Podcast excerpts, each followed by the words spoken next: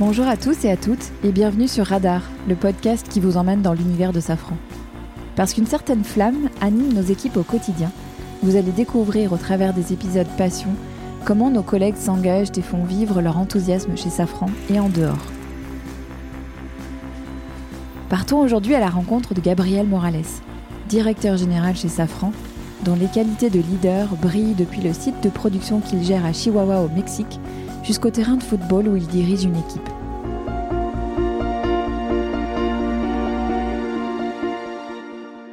Bonjour Gabriel, bienvenue dans Radar. Bonjour. Gabriel, dès votre enfance, vous avez développé des qualités de leader et ça a pris une dimension plus importante dans une sandwicherie au Mexique, votre pays d'origine. J'aimerais que vous nous présentiez le dirigeant de 17 ans que vous avez été et ce que cette expérience, cette première expérience vous a appris. Alors c'est un bon résumé en effet. Je pense que ça a débuté lorsque j'étais enfant. Dès l'enfance, mon esprit de leader s'est exprimé dans le sport. J'ai commencé à faire du sport quand j'étais enfant, et c'est quelque chose qui s'impose de manière naturelle à ce moment-là. On commence à diriger ses coéquipiers sur le terrain et c'est le début d'un parcours. Puis on fait son entrée dans le monde du travail. J'ai commencé à travailler dans ce magasin, comme vous l'avez dit, une sandwicherie qui s'appelait Tortas Pioline et on m'a donné des responsabilités. Alors c'est devenu plus sérieux en matière de leadership.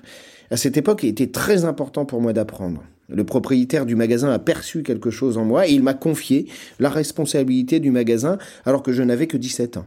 Alors ça a été ma première vraie expérience de leadership. Et s'agissant de leadership, vous avez le rôle d'abord et vous avez la position hiérarchique ensuite. On m'a donc chargé d'un magasin employant de nombreuses personnes, mon premier poste hiérarchique de leader.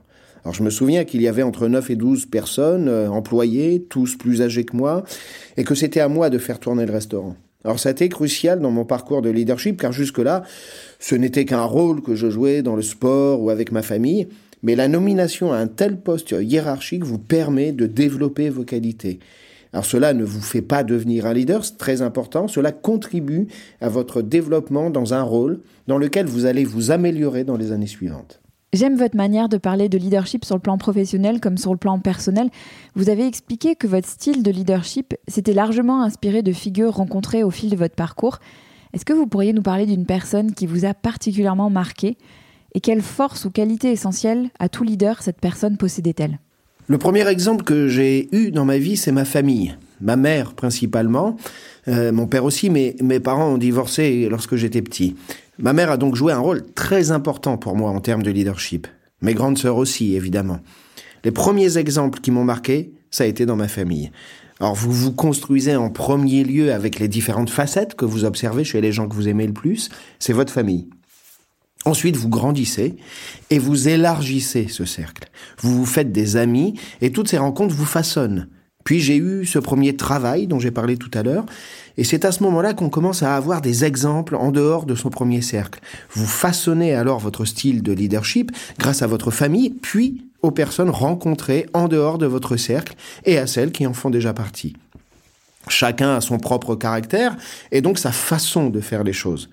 Par conséquent, vous construisez votre leadership en vous basant sur de nombreuses facettes des différentes personnes que vous rencontrez au cours de votre existence et auprès desquelles vous apprenez. Il n'est pas vrai de dire qu'on est leader, selon moi. Je crois qu'on est avec un caractère, un style, mais qu'ensuite, il faut apprendre, il faut construire son leadership. Et comment avez-vous évolué en tant que leader au fil des années? Alors j'aime beaucoup la phrase de Jack Welch qui dit ⁇ Avant de devenir leader, votre réussite consiste à cultiver vos capacités personnelles. Quand c'est vous le leader, elle consiste à aider les autres à se cultiver. Cette phrase témoigne de l'idée que vous évoluez en permanence. Ma principale évolution en tant que leader, c'est qu'au début, tout se limitait à une ambition personnelle. Au début, vous ne pensez qu'à vous, vous n'avez pas la maturité nécessaire pour voir au-delà, car vous êtes très jeune, vous êtes enfant, puis vous devenez adolescent et jeune adulte, et peu à peu, vous vous rendez compte que les personnes qui vous entourent sont très importantes pour votre développement. Je pense ainsi avoir gagné en maturité dans mon leadership en apprenant des autres et en les prenant en considération dans toutes mes activités. Selon moi, euh, cette perspective contribue à améliorer le leadership. Ça passe par la reconnaissance des autres.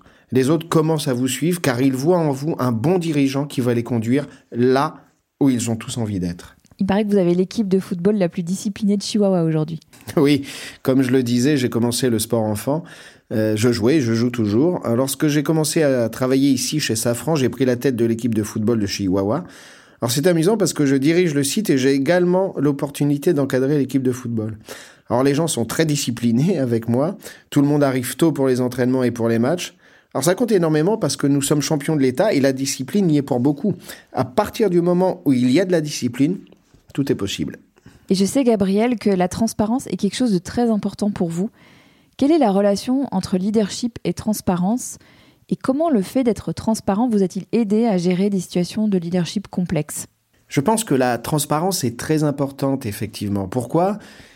Parce que lorsque vous commencez à évoluer en tant que leader, que vous avez affaire à des personnes, que vous avez la position hiérarchique et le rôle de dirigeant, vous devez donner des orientations ou des conseils, ou encore prendre des décisions. C'est la réalité. Et certaines de ces décisions sont difficiles. Alors ce que j'ai vu au fil de mon parcours, c'est que nous avons parfois tendance à essayer d'édulcorer la réalité. Dans certaines situations, le leader juge inutile de dire la vérité ou d'expliquer clairement les choses, car il pense que les gens n'accueilleront pas cela avec la maturité nécessaire, ou bien que les gens ne sont pas prêts à faire face à ces décisions. Or pour moi, il s'agit davantage d'un problème de communication du leader. La communication des dirigeants doit s'améliorer pour gagner en clarté et en réalisme. Si vous prenez tous ces éléments et proposez une communication claire à vos collègues, alors ils comprendront. Ils comprendront que vous devez prendre une décision difficile. Ils comprendront que vous devez faire part de votre reconnaissance à quelqu'un. Ils peuvent tout comprendre. Je dis toujours à mes collègues chez Safran de traiter chacun comme l'adulte et l'être intelligent qu'il est. N'essayez pas d'édulcorer ou d'enjoliver la réalité sous peine de confusion chez vos interlocuteurs. Partez du principe qu'ils comprennent. Les gens ont la maturité nécessaire pour comprendre les choses. C'est à vous d'améliorer vos compétences de communication. Il est plus facile pour le leader de se dire que les gens ne comprennent pas plutôt que de remettre en question ses compétences de communication. Pour devenir de meilleurs leaders, je pense que nous devons améliorer nos compétences de communication. Oui. Et quels conseils donneriez-vous aux jeunes leaders de votre équipe? Alors je leur conseillerais d'abord de veiller à se connaître et à se comprendre. Essayez de vous respecter, de vous aimer et de vous améliorer. Ne pensez pas que vous êtes les meilleurs. Acceptez que le temps passe. Vous êtes jeune et l'ambition est évidemment très forte. Vous avez envie de grandir, de bouger, de faire des choses.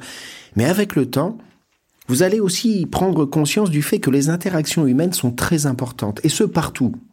Avec votre famille, vos coéquipiers, vos collègues. Les interactions humaines sont essentielles, et cette maturité va vous aider à nuancer tout cela. N'allez pas imaginer pour autant que vous perdez vos ambitions ou que vous les revoyez à la baisse, non. C'est simplement que vous commencez à avoir une vision d'ensemble. En effet, vous êtes jeune, alors vous foncez, et vous ne voyez pas toujours euh, les gens que vous laissez derrière vous. Gardez à l'esprit que le vent tourne et que nous ne savons pas où nous serons demain. Si vous avez un jeune leader brillant dans votre équipe, accompagnez-le. Aidez-le à évoluer et à devenir meilleur, car il se peut bien qu'il devienne votre patron un jour. Et à ce moment-là, il se souviendra de ce que vous lui avez appris et de l'excellent dirigeant que vous avez été pour lui. Merci de nous avoir fait part de votre expérience, Gabriel. Merci, avec plaisir. Et vous, quelle est la passion qui vous anime? Merci pour votre écoute et à très bientôt pour un prochain épisode de Radar.